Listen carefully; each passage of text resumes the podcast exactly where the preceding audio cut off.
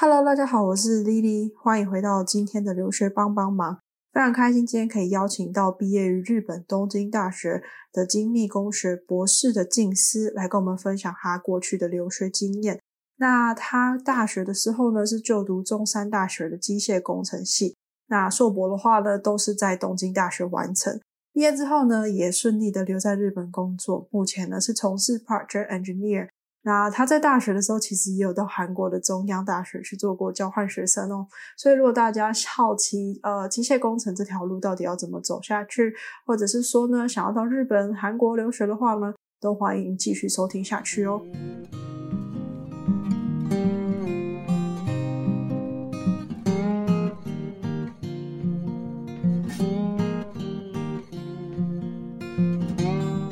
那欢迎静思，那也请静思先跟我们的观众打个招呼。Hello，主持人丽丽你好，还有留学帮帮忙的各位听众还有同学大家好，我是静思。好，然后呢，首先的话，我们就会先针对你比较在出国前的一些经历去分享啦。就是你当初大学时候是中山的机械工程嘛？那为什么那时候在台湾的时候会想要读机械工程这个科系？OK。这个我觉得主要受家庭的影响蛮大的吧，因为我父亲他本身也是读机械方面，然后他从小就呃，因为我们家是双胞胎嘛，两个男生，我父亲就有一个梦想，就是一个儿子读机的方面，一个儿子读电的方面，对，所以我们从小就被栽培啊，去学一些呃，或参加一些这种机器人比赛啊。当然是从中边玩，然后边学习，也觉得诶还蛮有兴趣。所以在考大学的时候，就选的科系就比较偏呃电机啊、机器啊或资工这样子。那最后放榜出来，就刚好落在中山机械这样子。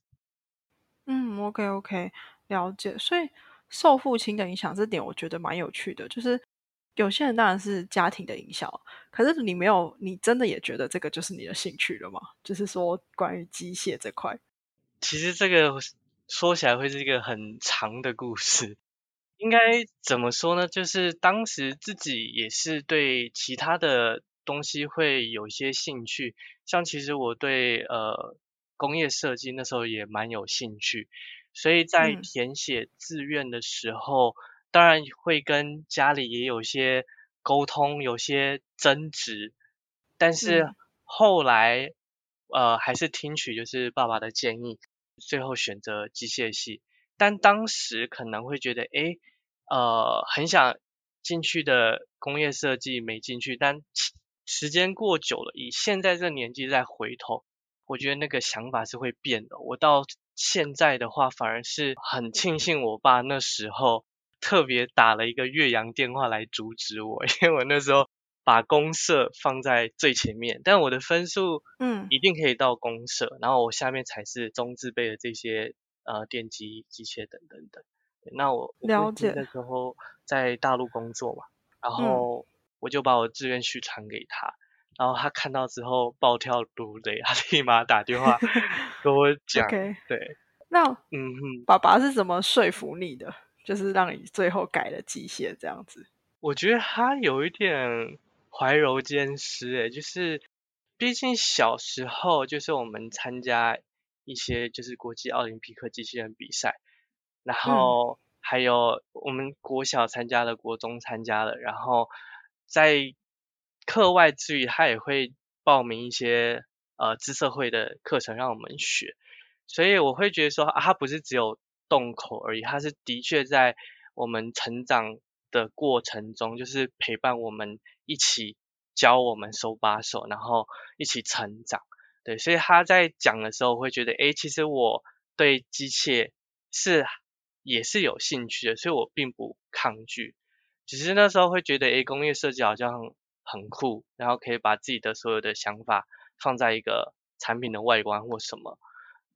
嗯，然后，但我爸当然也是很理性的分析了一些呃未来的产业啊，还有你未来的可能收入啊，这些等等等，会比较我那时候年纪看不到的东西，其实他是有就是跟我讨论的，然后嗯再插一个小小故事好了，就是我父亲其实是在富士康，就红海嘛。然后嗯。我在呃，我跟我弟就是考完职考的时候，一般的高中生就是很开心的就享受暑假嘛。但我父亲就嗯。订了机票，让我们立马飞去深圳场，然后他就用他抬干的这个权利，让我们每两两三天去一个部门实习，就是那些部门可能就包括了呃手机外观设计部门，就比较偏向公社，然后包括多嗯媒体啊，当然也包括他很希望我更了解的自动化或是 SMT，就是一些贴片机这些生产流程嗯的部门。对，那也是经由那大概一个半个月还一个月吧，就是去了解说哦，那呃，如果你是读这方面的专业出来，你工作的内容大概会什么，会做一个了解吧。就是我觉得爸爸好像真的就像你讲的，他用实际的方式让你们去接触，而不是就是告诉你怎么做而已。对对对，就是身好教重于言教。即便我们当下，我跟我弟每天都在抱怨说，什么时候可以回台湾？为什么要在那里？啊，了解。对了，但爸爸有给你们这个机会，确实是很好。确实，可能我们在高中的那个时代时期是没办法看见他们已经看见的东西，这样子。他最后一定很开心，终于达成我的目的了。对，爸爸应该是心中暗自窃喜这样子。对，好，不过那你就是后来就是照了爸爸的想法，当然也不完全就是他强迫你了，只是说你后来大学期间的话，你也有到就是韩国的中央大学去当交换学生，可是爸爸是日本毕业的，然后对。这中间又有什么小故事可以分享吗？呃，然后去嗯韩。国需不需要讲韩文之类的？好，我先讲一下为什么我会申请交换学生好了，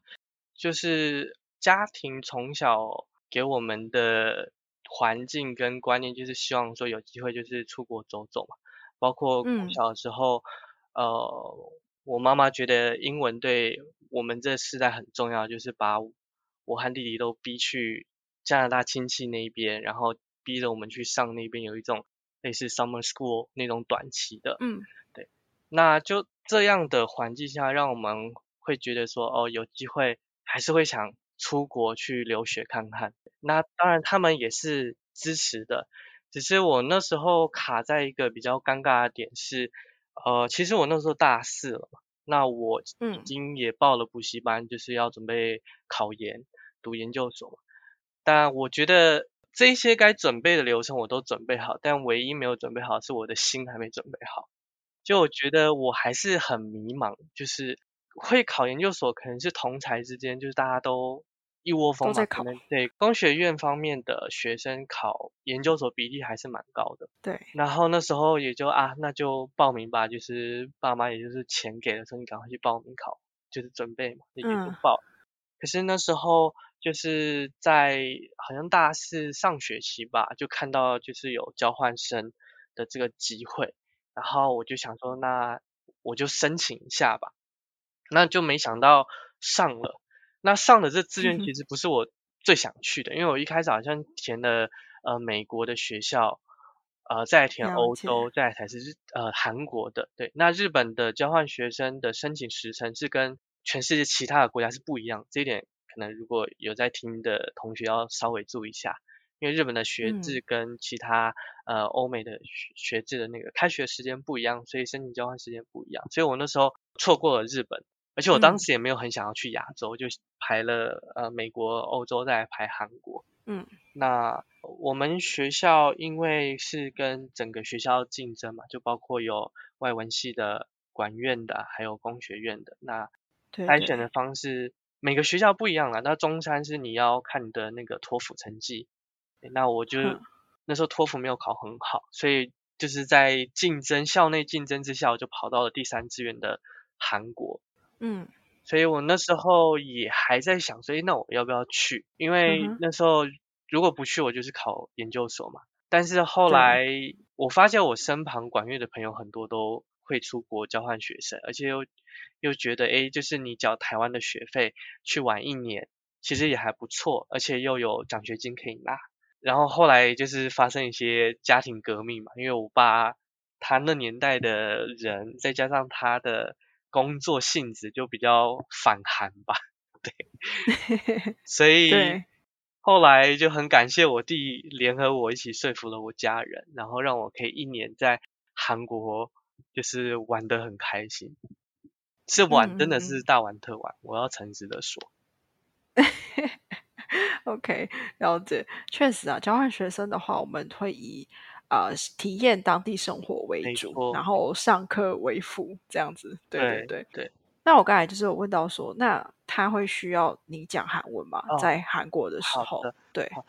那个，因为交换学生这个计划，主要是希望就是不同国家的学生可以有多一些的交流嘛，所以据我知道的。申请交换学生看的条件多半是以英文为主，那少部分的话是你可能没有英文的话会以当地语言为主。对，这是我我。记得那时候申请所有的那学校会有个 list 嘛，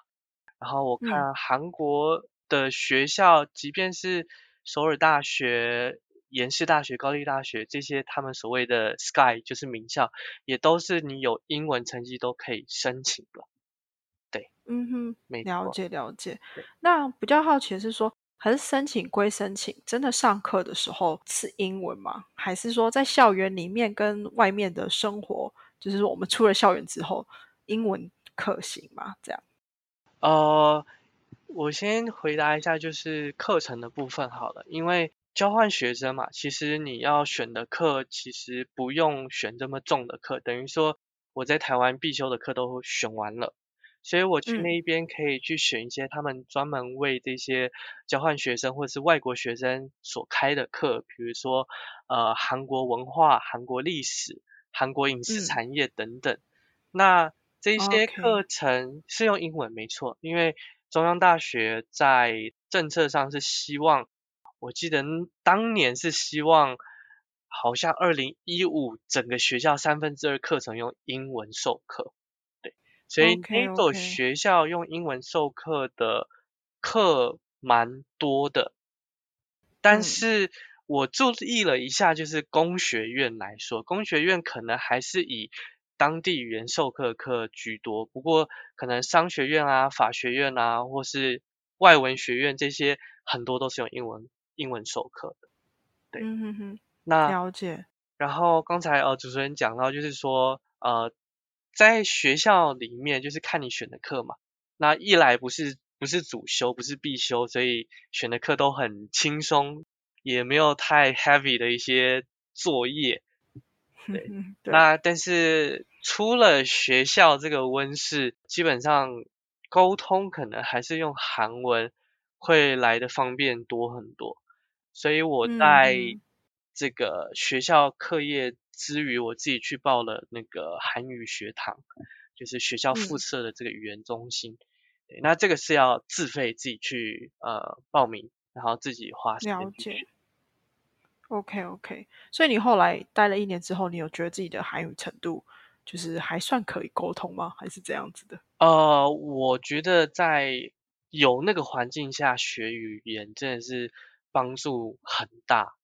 就嗯哼。呃，就我记得我待一年，好像考过 Topic 的四级吧。OK OK，对，了解。然后你会有一个很强烈的感觉是，有些人在台湾可能学一种语言学了四五年好了，跟你在当地那个环境下，他就是 push 你一定要开口的那个口说能力会有很大的差别。当然这跟个人的个性还是有关了。但我就会发现说，哦，你有那个环境。可以让你学，又可以让你讲的话，就是学习的速度会快很多。对，但一旦你不用，忘记的速度也很快。就像我现在来日本第六七年，我现在的韩文这基本上就快忘光了。对，确实是，就是语言真的是在一个环境下学会很快，但真的你不用了久了，就是会生疏。就是很常见的。然后你也有提到，就是说大学的时候你有参加国际学生组织，就是 ISEC 这个组织，对，可以跟我们分享一下，说在台湾参加这个组织主要是在做什么吗？OK，好，这个组织呢常常会被很多的学生称为邪教。这个邪 教是因为它就是之前在二战。后，然后有一群欧洲的人觉得世界需要更多正向的交流，才能避免这种战争，所以那时候发起的一个全球性的国际组织，然后它叫 IC 嘛。然后这个国际组织就是会呃，主要在做什么呢？就是希望能促成更多的交流嘛。所以我们那时候会去做很多志工的媒合，但是除了志工的媒合之外，我们也比较像是一个国际人才的中介。就是如果台湾的企业需要呃外国人，我们可以做媒合，或者是外国的公司需要台湾的一些人才，我们可以把我们呃像我中山分会的嘛，把中山的学生可以介绍出去。那这是嗯，大概做的是这两件事吧。对，那你了解。除了我们正业之外，我们还是会办很多活动啊。那这些活动就是会让你有很多机会跟外国人做接触。然后它其实，因为它在整个全球是一个很有组织的一个学生组织会，所以呃，它是一个可以练习你不管是 leadership 还是你要每次要办一些活动的一些能力吧。所以当然语言能力是很，也是一个可以在这个社团中培养的一个呃机会。所以我那时候大一到大二跑了两年吧。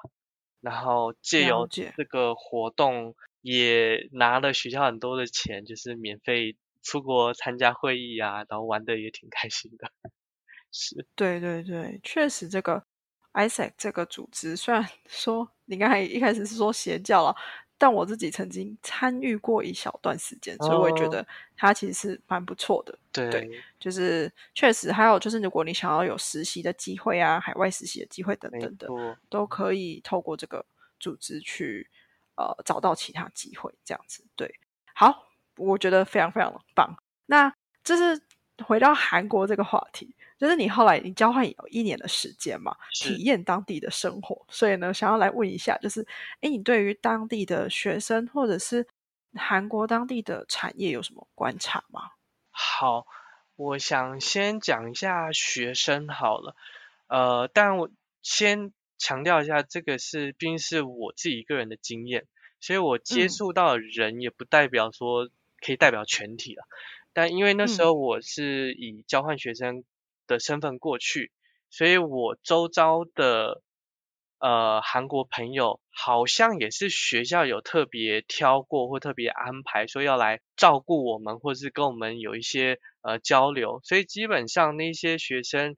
的心态或是过往的经验，就是可能在海外待过，所以他们不管是语言能力，或是对外国人的包容啊，或者是对好奇对我们的好奇心，都是呃远大于我的期待。然后我身旁的韩国人就是对于英文能力的自我要求蛮高的，然后讲的也还蛮流畅，让我蛮意外的。然后再加上我们那所学校其实它的 ranking 不是说很好，因为中央大应该排在第六或第七吧，反正前面有很多名校，但是他们学校都可以。立下说哦，我要三分之二的课程是英语授课。那那时候我就蛮意外的，因为我觉得比对于我母校的中山来说，那时候好像还没有所谓什么什么双语教育的这种概念嘛。那我们最近台湾可能有这个政策，可是我觉得韩国在那时候其实他们学校还有甚至是学生自己就很注重英文这一块。嗯，这是我了解第一个觉得。比较印象深刻的地方，然后第二个就是他们很注重实习，就是在大学这个四年期间，他们一定会找一些呃比较大或比较知名的企业去实习。这跟台湾好像不太一样，像我我在大学我就完全没有去实习，但他们是会有这一种观念的。然后再来比较不同的是呃男生方面吧。就是他们的兵役是习惯在大学这段时间挑出个一年多还两年，我不知道时间改了没，然后去嗯当兵，再回来 复学。那这跟我们台湾的男生是很不一样。台湾是习惯大学毕业之后再去这样。是的，是的。那实习的部分，我比较好奇是说，他们都是利用可能寒暑假这种一两个月的时间去实习，还是他们是一个比较长时间的，比如说六个月的实习？呃，我朋友据我所听到的，就是寒暑假的时间去，嗯，但是我。不太确定还有没有其他的形式。OK OK，确实是啊，可能就是台湾的学生，我觉得好像近几年也有比较呃有这个意识，就是实习的意识。错。但确实可能在六七年前、十年前，我们是觉得好像实习在台湾不是一件很常见的事情，这样子。对对对，像嗯我是蛮推荐，因为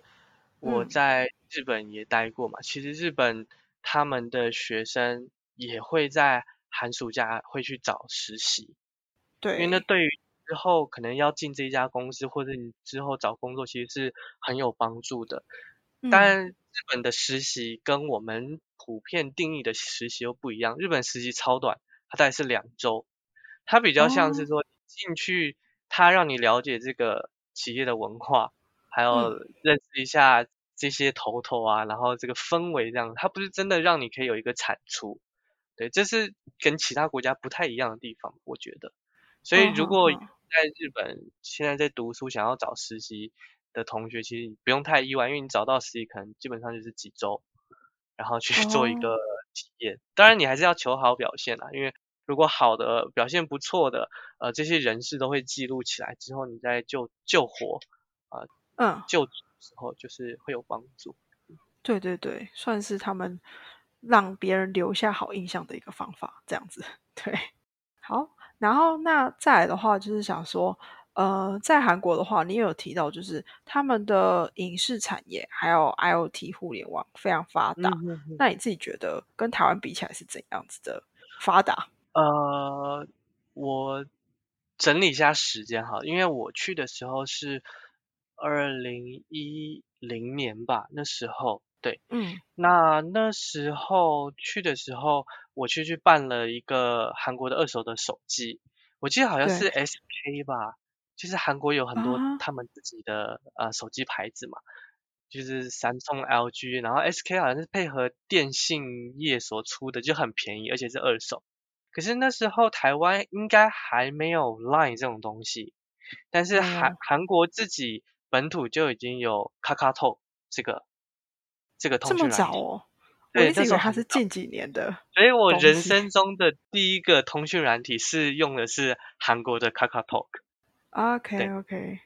然。后有了那个之后，我好像一年之后回台湾，然后才用了 Line 吧。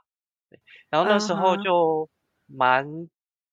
惊讶，第一个就是我觉得他们的网网速真的很快，然后就是呃互联网的这些 APP，手机上的 APP 做得很好，即便我是用二手手机哦，哦我都觉得了诶好。像蛮方便。然后刚才说的那个影视嘛，影视我我觉得我可能没有什么资格讲，因为很多交换学生 去韩国是就是韩剧迷啊，或者是要去 K-pop 追星等等，但我就不是。然后我会看韩剧也是因为我去韩国想说啊，那可以听一下看一下，顺便练韩文，然后看了韩剧。但不得不说，那一看就会中毒，然后也就因此，对，就是开启了我了解就韩流的一个机会。嗯然嗯后，OK，呃，在那期间呢，因为我本身也不太追星，可是你会看到很多身旁的呃台湾交换生，还有呃法国交换生，因为我们交换生最多的就是呃中国跟法国，他们超会追星的，然哦，后然后你就会觉得说，哦，就是他们是很认真的把影视跟这个文化产业当做一个嗯可以发展的一个经济。然后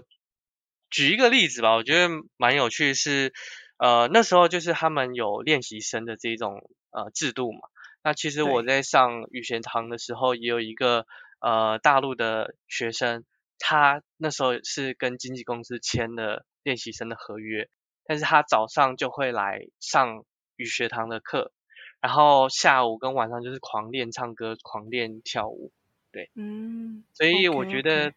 你看，那十年前其实他们就已经有这么多的制度，而且这练习生，我觉得他们那时候还蛮有眼光了，就已经不把市场放在韩国，已经就是开始像现在的很多韩团就会收一些不同国籍的人等等。我觉得对这都是背后有非常多远见，还有政府的政策在扶持，才有今天的成果，绝对不是说哦，它就是一个刚好而已。嗯哼，确实啊，就是大家熟知，可能韩国其实政府、企业都是非常互相合作帮忙的，所以他们的整个怎么讲，民族性也非常高，等等的。对，然后刚才补充一下，主持人提到那个韩国的产业吧，呃，我去的时候，我的确觉得说韩国的这种集团式的企业，像三星啊、LG 啊、乐天啊，他们就变成说整个国家的支柱。但我以前还没去的时候，可能就是只了解的比较浅，就是知道说哦，这些呃电子啊或者汽车业啊，就是整个带动了国家。但是后来发现很多在地的韩国学生或是呃人民会在抱怨说，其实这些财团垄断的不是只有我们看到那些品牌而已。呃，举例来说，我不知道有没有记错，就是那在韩国有很多面包店的连锁店，好像什么？Body Skate 还是什么？蓝色的，还有一些嗯。绿色招牌的咖啡店，其实它背后的财团都是我刚才说的那些大企业的财团，所以就造成了这个国家的发展，我觉得有点，我觉得可以平衡一点了，就是他嗯。们中小企业相较于台湾少，偏少。对嗯，但反而台湾的话是中小企业强，但是反而是大企业比较少，我觉得这各有好处。对，那可嗯能台湾方面的话，就是企业会比较有弹性吧，然后可能改变起来速度会比较快，不像一个大企业要可能要改变的政策从上到下，然后人员几万人，就是没有这么多灵活。但嗯是他们在地的人会抱怨说，如果什么东西都给大财团垄断，那我们这些小百姓怎么做生意？我觉得这是一个很值得去醒思的。就假设我想要开一个面包店，或想想要开一个餐厅，但你面对的对手是国家级的财团，那我一个小小的百姓，我要怎么跟你们竞争？真的听下来跟看下来都是这样，就是想说不想要买这家的东西，但其实生活中是充满的那些大财团的垄断，真的是啊，对。好，那再来的话呢，就是想要问说，你就是大学毕业之后啊，就是交换也结束了，后来最后是怎么决定？就是你怎么决定说要选择东大的精密工学去就读嗯，硕班啊？我觉得这个 说起来也是一个很冗长的故事，但我就言简意赅讲一下哦。就是我当时因为延毕一年嘛，因为交换嗯。学生去一年，所以我等于说大学读了五年，第五年是都嗯。在韩国，所以我也错过了考研究所的这个时机嘛。那我后来就决定，那我先工作，刚好哦那时候在我桃园老家附近有一个就是大地光社的一个子公司，对，那嗯。我也觉得离家近，然后待遇也不错，那我就先工作了。那那份工作虽然是做手机镜头，虽然号称研发部，但嗯。其实台湾的产业面临到一个问题，就是劳力偏密集，但是技术我不敢说是特别的高端，或者是特别需要技术或研发，所以我在工作快满一年，我就觉得好像每天做的事有点重复，对嗯。然后再来就是呃，还是内心会有个就是想要出国读书的，啊、我说的读书不是交换学生，是真的认真读的那一种，这个梦想还是没有达成，然后就在工作一年之后就想说啊，那我来准备出国念书，所以那时候就离开了公司，然后去报名去就是南洋街报名的美加嘛。我当时是想要去美国，对，那你那时候怎么会想去美国？你想去美国哪边？当然是如果能有机会 MIT 当然 MIT，当然那个是梦想，人有梦最美。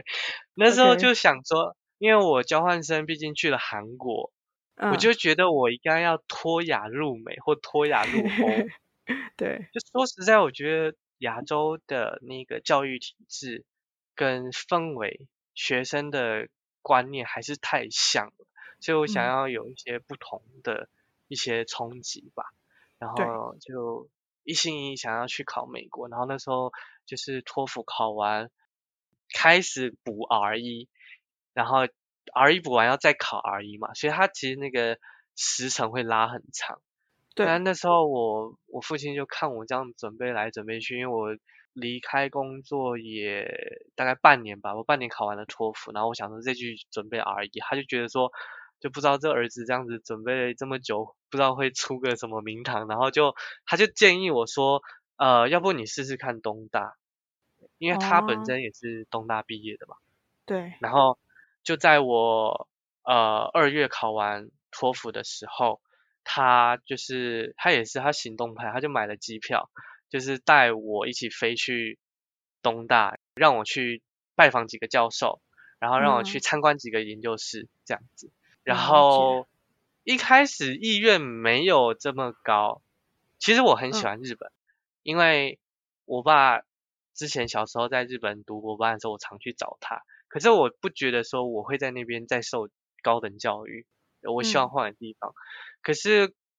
去了之后了解的研究是我发现，呃，日本尤其是东大在机器人方面的领域还是走在世界的前端，就是嗯除了政府的资金的投入，其实很多企业的项目啊都做很多。然后我就觉得说，那时候先去参观嘛，参观完之后我就觉得，哎，啊、还蛮有兴趣的，对，就觉嗯。得说，就如果能接触到，如果我做的研究能接触到这些跟机器人有相关的话，我觉得，呃，也何尝不是一个选择。嗯，然了后。解，回来之后就改变了我的 作战计划，就等于说我托福还是可以用，因为我用的方式一般入试考东大是呃考英文、数学、物理，再加嗯面试。等于我英文嗯可以不用考，我用托福底，我只要考两个专业科目，再加上面试。所以后半年我就专门拼这个专业科目，然后去考试。了解。那专业科目跟面试啊这些流程都是用英文就可以了吗？对，没错。呃，我提醒一下，如果真的想要来日本留学的，如果你的目标是放在所谓的顶大、顶尖大学，包括东大、东工大、早稻田、庆应大学这些学校，反而是只看你英文，哦，就是英文。会是一个必要条件。对，但反而是呃，我们说再下来的一些学校，或者说一些专门性比较高的，像美大、武藏野大学，或是多摩美术大学等等，他们就会看的是日文成绩，你可能要 N 二，就不会看英文。嗯嗯所以在你决定来日本前，你可能要先了解一下你想要考的学校到底是要看哪些成绩，要考哪些，这些还是先做好功课再来。因为就好比说，有些人来了之后努力学日文，可是你等于说你日文对于你入学考试没有帮助的话，那也是有点徒劳无功嘛。对对对。然后那再来的话呢，我们就来分享一下说，哎，你真的到日本读书之后，就是爸爸又成功的影响了你了之后，他就真的啊有个阴阴魂不散，你知道吗？对，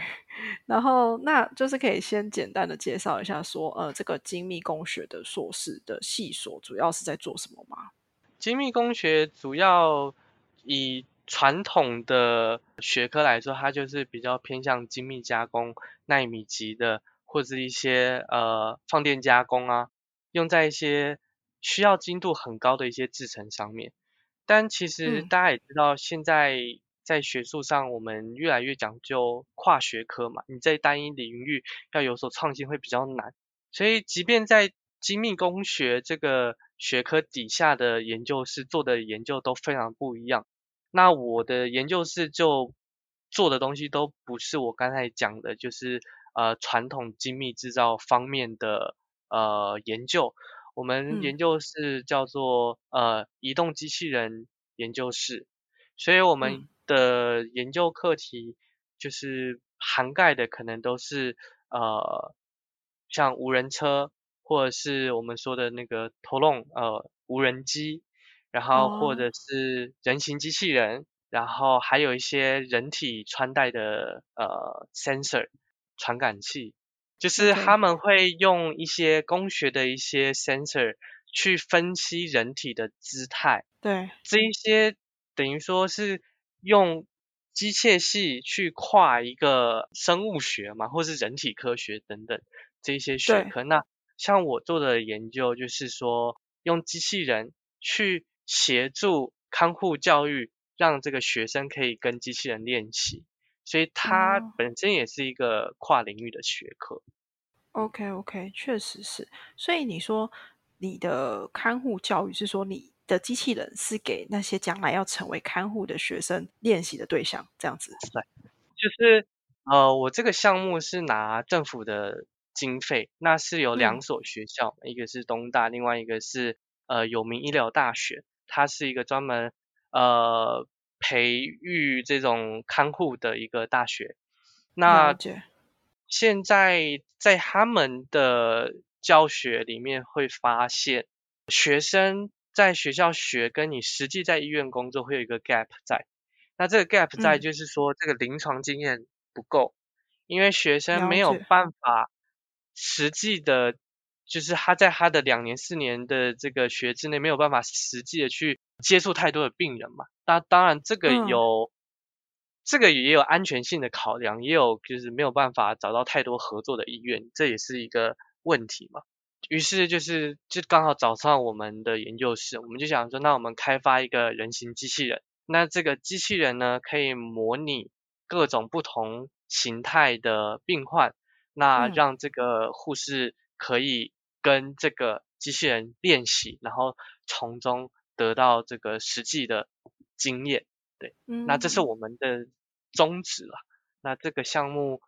也还不错，就是我看也在我进去之前已经开始了两三年，然后我学长毕业之后，我传承了这个项目，我毕业之后又在传承了，应该现在也都还政府还愿意去花钱去投这个坑，我我觉得这就是日本对于机器人的着迷跟执着，你嗯知道吗？就你即便看起来还是觉得哇，这离现实有一段距离，但是他们还是肯在人才方面、在技术方面做很多的时间跟金钱的投入，是真的。对，但我觉得可能是因为日本的老年化社会吧，就是将来嗯看护也是缺少，但看护也需要人互动，反正就是大家可能都需要往这个方向前进啊，因为可嗯能 maybe 五年看不到，可是十年二十年就会需要用到这个东西，这样子。刚才 Lily 提到，就是老嗯年化跟少子化是日本现在当今社会最大的问题。对好，那这样子的话，你做的这个机器人就是是硕班的时候做，那你博班的时候是做什么？我硕班的时候是做了这个机器人的腰跟这机器人的手，嗯，然后我我 好有趣哦。班的时候是把他的嗯。四肢、他的脚做出来。啊 OK，对，因为一开始就是我们在我学长他的那个题目是说，他只做出一个手，嗯然后这个手是还不到人形，所以他这个手是可以去模仿一些痉挛跟抽筋，所以那个护士去练习的时候是跟一个机器手臂，就长得很像人的手臂，它还不到人形。可是到了嗯我之后，就是把他的手组装起来，再加一个腰。哦，对了解，那那时候因为我们第一个我们想要训练的第一个看护的技巧是轮椅移程，就是说帮病人从呃床扶起来，然后转到轮椅上放下去。或者是反向把他从轮椅上扶起来，转到病床上放下去，因为这个是在老人照顾里最常被使用的一个技巧，也是临床经验中最容易造成看护受伤的一个一个技术。所以我们就先选定这个作为我的一个去解决的一个问题嘛。所以那时候就开发了腰嘛，然后那时候的脚还是。没有用任何电机，就等于说它是一个 free joint，就是你你碰它它就会旋转，它没有任何电机，对。所以后来等到博班的时候，就说 OK，那我就把它弄一个电机，就是它可以模拟有些四肢比较肌肉比较无力的老人站起来的那个状态，或者是可以模拟呃一些瘫痪或其他呃不同，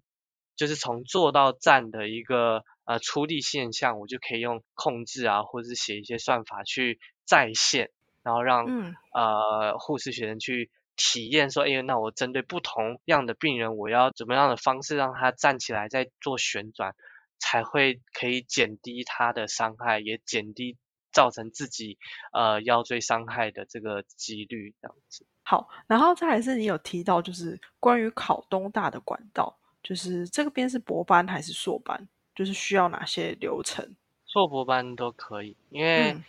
这个就是我个人用的管道是一般入试嘛，就是所谓的专业科目加面试。这个考试是面向就是一般的人，这包括了就是日本大学生考研究所，就是当地的日本人也是跟我是考一样的试卷。对对，那除了这之外，有两个。是面向国际学生的，一个叫呃 Global Thirty，然后另外一个叫 IME Program，这两个是专门给外国学生，而且是不用考试，对，要强调它不用考试。那他们会有这两个入学管道，就是参考欧美学校嘛，你要你就看你的呃托福，看你的 R 一然后你最后一个面试就可以了。嗯，那我的后辈也有用这些管道进来的，但我要强调一下，说这两个管道，因为他没有面试，所以他就是很吃你学校的排名。所以举例来说好了，呃，就东大大陆学生很多嘛，所以如果你是用 Global Thirty 或是你用 IME 这个管道进来，你如果不是北清交浙大。或是哈尔滨工业大学这一些在大陆所谓的 C 九的学校，你可能第一阶段就会被刷。嗯，所以我估计台湾应该也是，如果你可能不是排名前面几所学校，你用这管道蛮有可能第一阶段会被刷，但你也可以去试试看嘛，因为有些东西可能你的研究计划写的也不错的话，也是有可能进入到第二阶段。嗯，了解。对，算是因为他可能申请的人多，所以呢，可能成绩啊，然后排名就是会相对重要这样子。是的，对，好，然后再来的话呢，就是想问说，诶，那在日本读书，就是终于到了日本读书之后，你觉得跟过去在韩国，然后台湾这样有什么比较不一样的地方吗？啊，我就觉得好痛苦。我要讲一下，就是它这其实跟国家就在哪个地方没有关系，这比较跟你自己的呃角色比较有关系。因为我去日本，我是要拿学位嘛，就是硕博班，跟在韩国交换学生本身的这个定位跟本身要做的事就不一样。那在台湾大学，大家也知道，高中结束之后，大家就说大学就是要任你玩四年。所以我大学过得蛮快乐，又玩社团，又打工，该修的三门学分都修了，对。然后呃，但东大我们学校蛮硬的，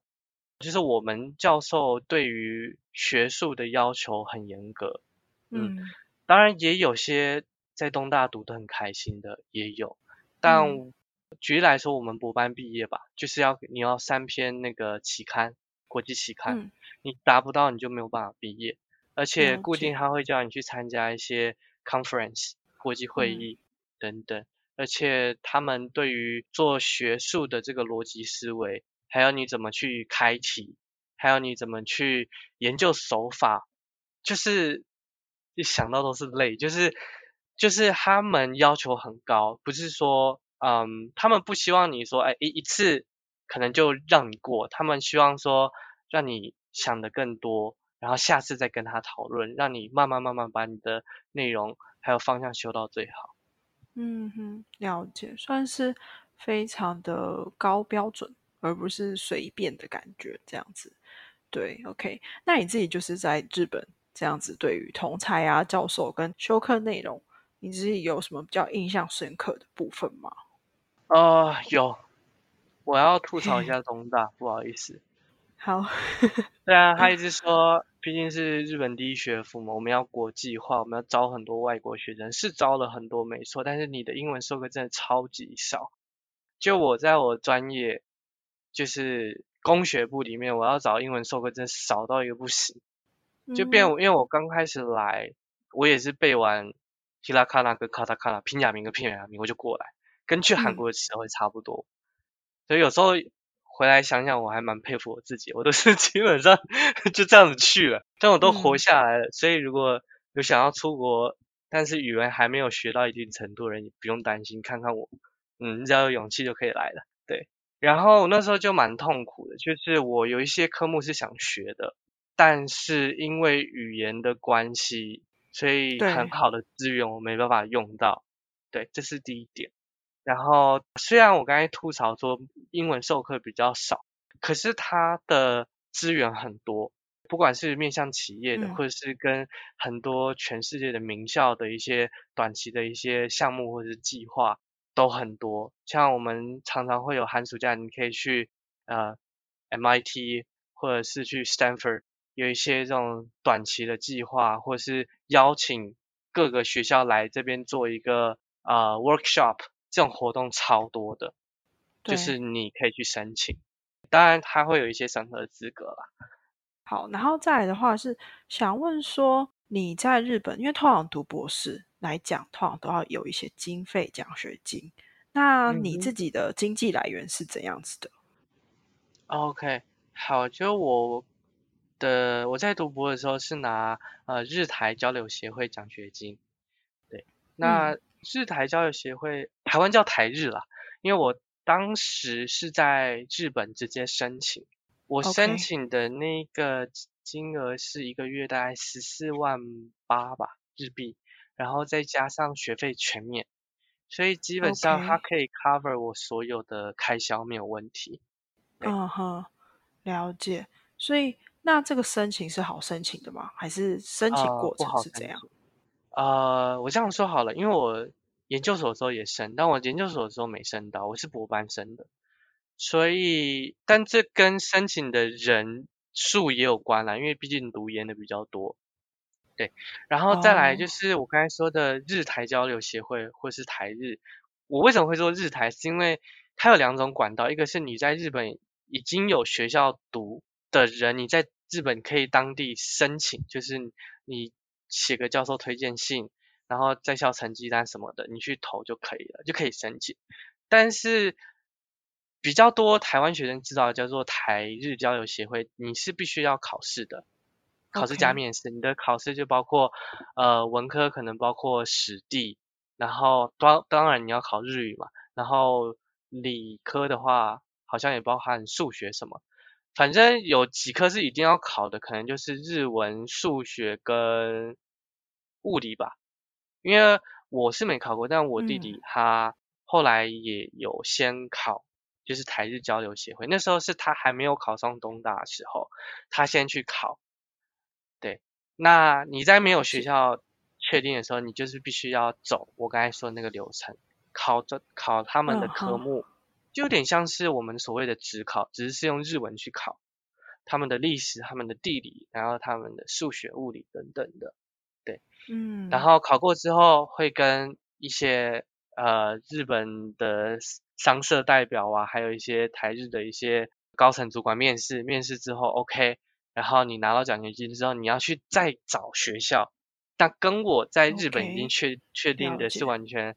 是反过来，就等于说我学校都有，那我就递一些证明材料，我就可以申请。对哦，然后是这样，所以我觉得好像有先先有学校比较快速。是对，如果你有学校去申请，当然会比较占优势了。那我分享一下哈，因为我弟后来研究所没有考到台日交流奖学金，但他后来升到那个教育部的国费留学奖学金，然后是一年一万六美金。对，那他嗯拿的其实换算跟我一个月拿十四万日币也差不多，就少一些而已吧。但他那好像是不包嗯，不包含学费吧？对哦，OK OK，所以就是你是台日交流协会的奖学金，然后弟弟是教育部的留学奖学金，这样子。对，没错，没错。OK OK，好，反正呢，如果大家更好奇他们奖学金的申请方式的话，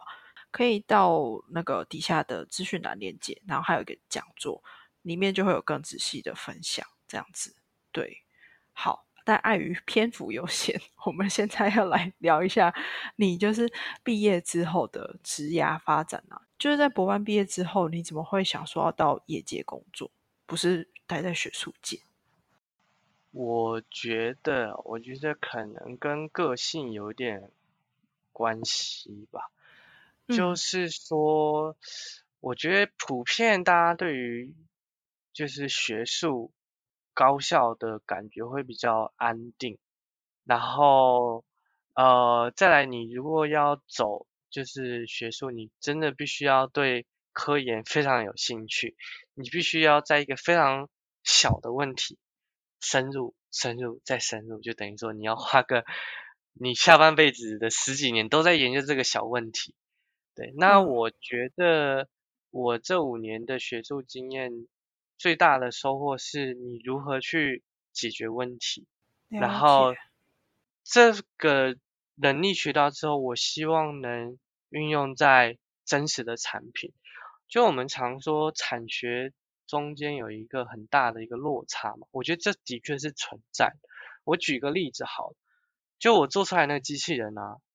就是常会笑它是玩具，因为它哦，其实它在你要实际上运用在大学里当一个教材，还是有非常大的一个落差。嗯，就举例来说好了，因为我们当时做实验呢、常常就是呃机器人的手啊或脚啊被护士掰断掉，因为那些零组件是用 3D 印表机做出来的，它是树脂，它没有这么硬。然后嗯。再来我们用的电池可能没有办法撑这么久，它可能演个一两个小时，它必须要充电，等等等的，它还没有到百分之百可以变成产品，可以用在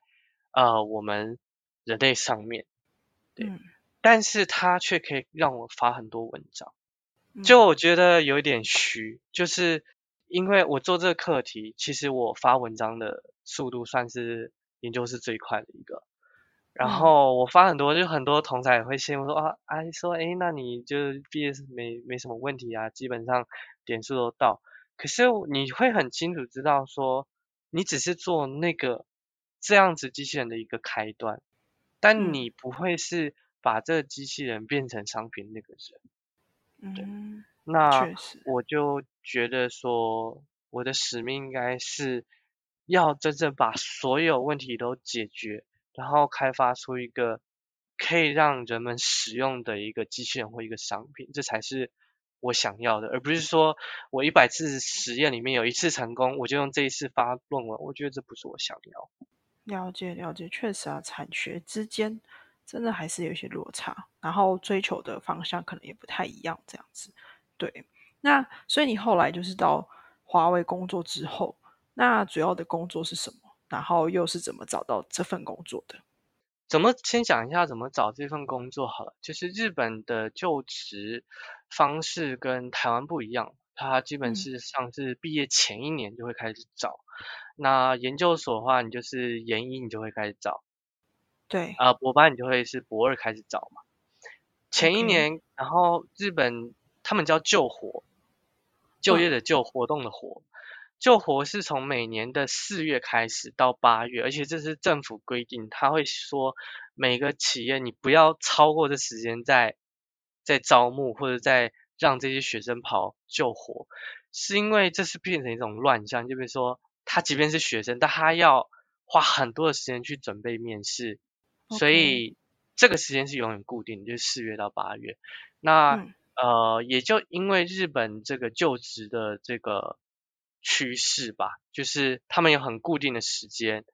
然后他们就会造成说，呃，没也会有这种各大公司的说明会，就会在呃，可能说每年的四月开跑吧，那就可能在每年的年初，就你就会看到 Sony 啊，或者是 Denso、Panasonic 等等的，就会开始办说明会。有独立办的，也有大家一起聚在学校一起办的那种联合呃博览的也有。那当然，你如果是比较好的学校，呃，有些企业还会让你免费参观，比如说呃，让你参观他们工厂，呃，然后包便当啊，然后包交通啊，他就开个游览车去接你等等。那也有包括之前如果呃大家如果有去听 Lab 那个互动式的那个装置，我记得台北也有吧，以前是在台场。就是有很大的灯光效果跟那个球体 Team Lab，它就是结合了就是 sensor sensor 去侦测人人的位置、人的体态、人的姿势，让这个艺术作品也做出一些呃配合人的变化。嗯，对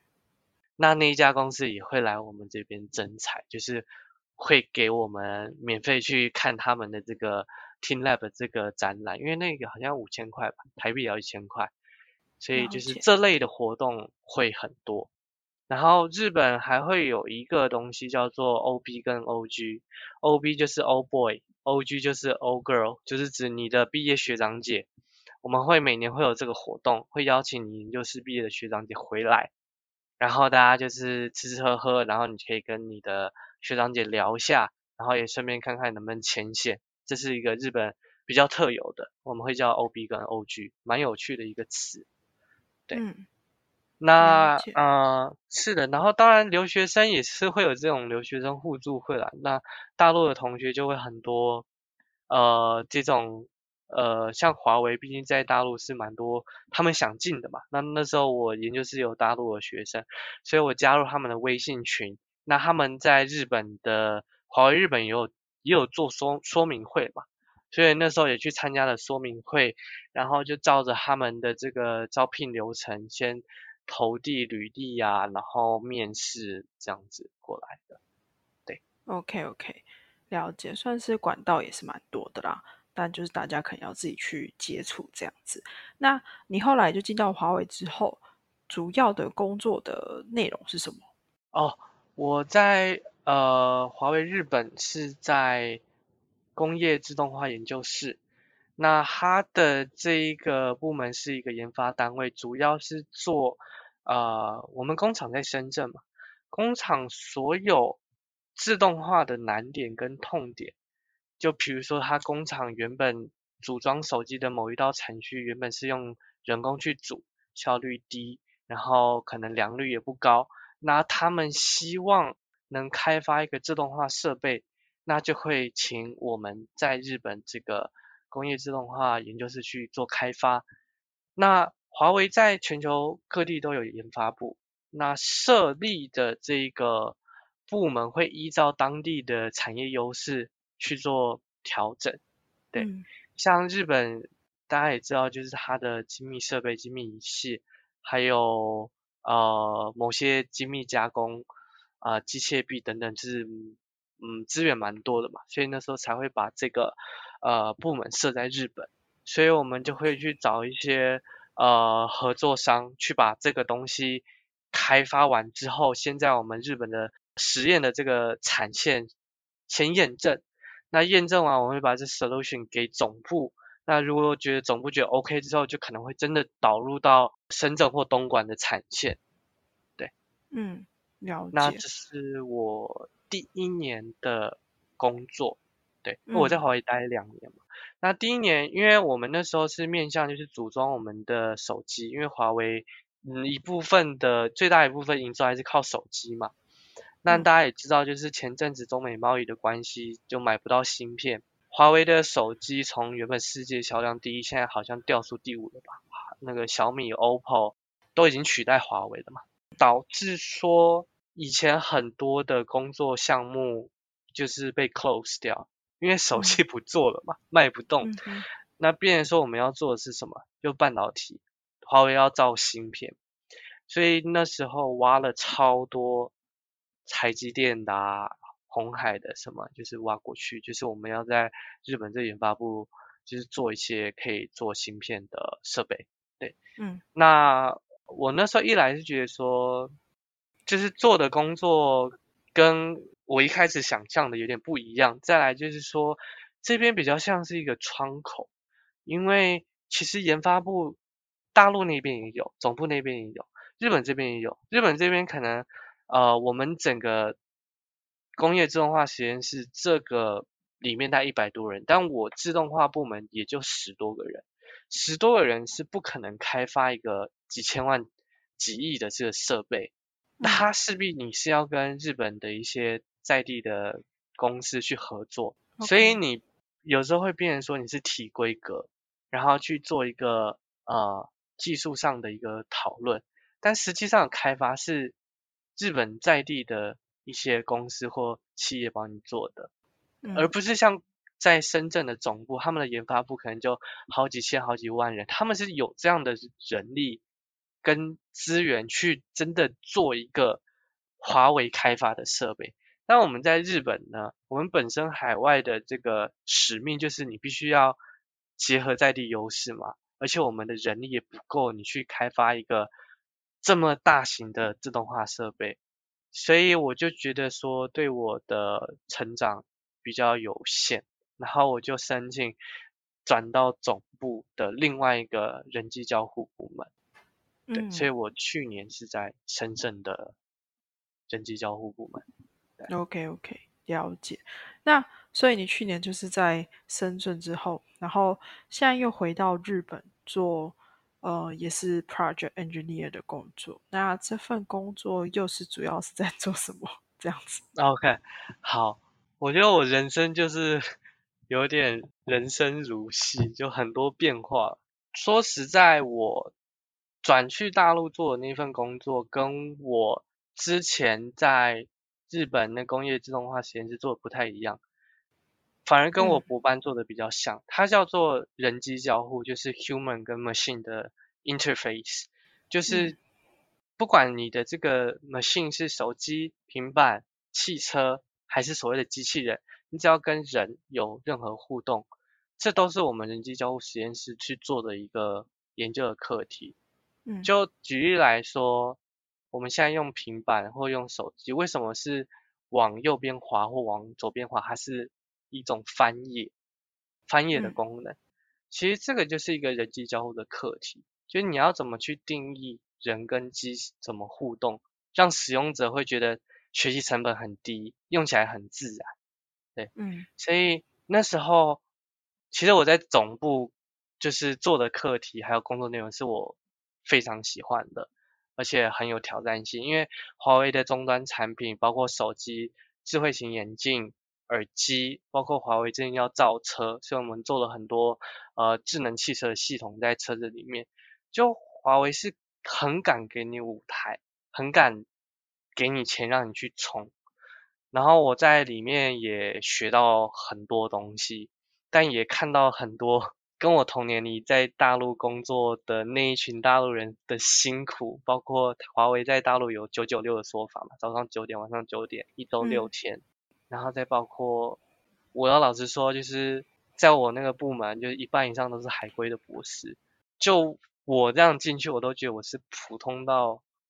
平凡中平凡的一个人，然后你必须要在这么高压的一群同才里面去竞争。其实那时候是真的有点，我觉得我心里有点生病的感觉。对嗯然后我二月嘛，我就是春节我请了假，然后我回日本看看我弟，我没有回台湾，因为那时候台湾隔离很麻烦。嗯，对然后当我回日本之后，我就不是生理生病，我是哎我不是心理生病，我是生理生病，因为我确诊，然后我就回不去。对，因为 回大陆确诊非常麻烦，他们要走阳性康复，就是你必须要呃呃 PCR 做那个两次阴性，然后肺部 X 光 CT 确定没事的话，你才可以开始准备回回去大陆，就是机票。但是你买了机票，你要在机票的前七天做一次 PCR，然后前四十八小时去两个不同的机关。做 PCR，而且都是阴性，然后才能上飞机。所以我那时候就在养病的时候，我就想说，那我来转职一下，就是也那时候没有想说很执着一定要找到工作，因为大陆那边会等我。但就是找到这一家外商，然后呃，工作内容我也觉得还蛮有趣的。他是把这个我们所谓的呃，产线做一个跟互联网跟这个大数据做一个呃应用，就等于说是有点像是呃近年来欧洲在提倡的工业四点零，就把你所有生产线上的设备机台的数据，你把它拿起来用。那你假设你把这些数据收集起来，我们可以做什么呢？你就是可以用一些呃 machine learning 呃机器学习一些算法。去优化你各个机台的参数，那这样子佩戴的好处，可以说让你这个所有组装的时间可以缩短，那也可以让你的可以让你的这个能源可以减低等等。那它是比较跟我以前做的硬件比较没有相关，但是是更偏向说呃如何呃结合数据啊，结合互联网去做一个更上位系统的优化。了解，嗯，OK，然后还有一个蛮重要的原因是它是美商吧，所以更能那个 work-life balance。因为我在 我在华为已经觉得说哦，我体验过那种很超 的感觉，对，就是人生只剩下工作。OK，对啦，确实有体验过，我觉得还是为了健康着想是比较重要的，在。嗯，怎么讲？生活还有在人生里面，其实最后还是要有一个好的身体，这样子。对，好。然后最后我想要问你，就是说，诶，那你可以给就是想要到日本读书啊，或是工作的人什么建议之类的吗？就是其实，在台湾朋友里面来说，就是会想要来日本工作、读书或生活的人，其实很多。那包括我自己身旁的朋友也很多人看到我在日本呃生活也会想来，可是我会建议大家就是说，嗯，就是鼓起勇气，然后努力踏出第一步。当然第一步是最难的了，但如果你没有踏出第一步呢，那就是来日本留学或是工作的梦想就永远只会停留在用嘴巴上说而已。所以我建议就是用。实际的行动来兑换你的梦想。嗯，那至于就是如果你是要呃想要来读研究所或博班的话，我我会先要给这些同学一个心理建设，就是你必须要知道做研究是非常艰辛的历程，而且你需要很大的毅力跟坚持。就即便我都在心里想过。无数次的说我要放弃，对，那更何况你是在一个新的环境，一个国外的环境，你更容易遇到瓶颈。所以我建议就是是说，呃，要把心态调试好，然后要学会和孤单相处，这才是你在呃国外坚持下去的不二法则。然后在做研究的话，有一点很重要，就是你要把自己当做海绵，不断的学习。对然后，呃，有时候你在做研究的时候，你不，你没有办法期待说教授或助教可以把答案交到你手边，因为有时候教授跟助教也不不知道，所以做研究是很注重你必须要有自发性的自我学习，所以你不能太依赖学长姐或教授给你所有的答案，你势必要在一个未知的领域找到自己想要做的东西，找到研究的方法，最后得到结果。对，那讲起来压力很大，但还是有它的乐趣在，所以嗯嗯，大家 加油。对啊，我觉得你讲的最好的一点就是说，应该说很多人真的是说说，但一直没有踏出第一步。所以我觉得大家就是，与其在想说我去日本的时候会怎样会怎样，还不如先就是报名可能托福考试啊，或者是申请学校之类的这样子。对，好，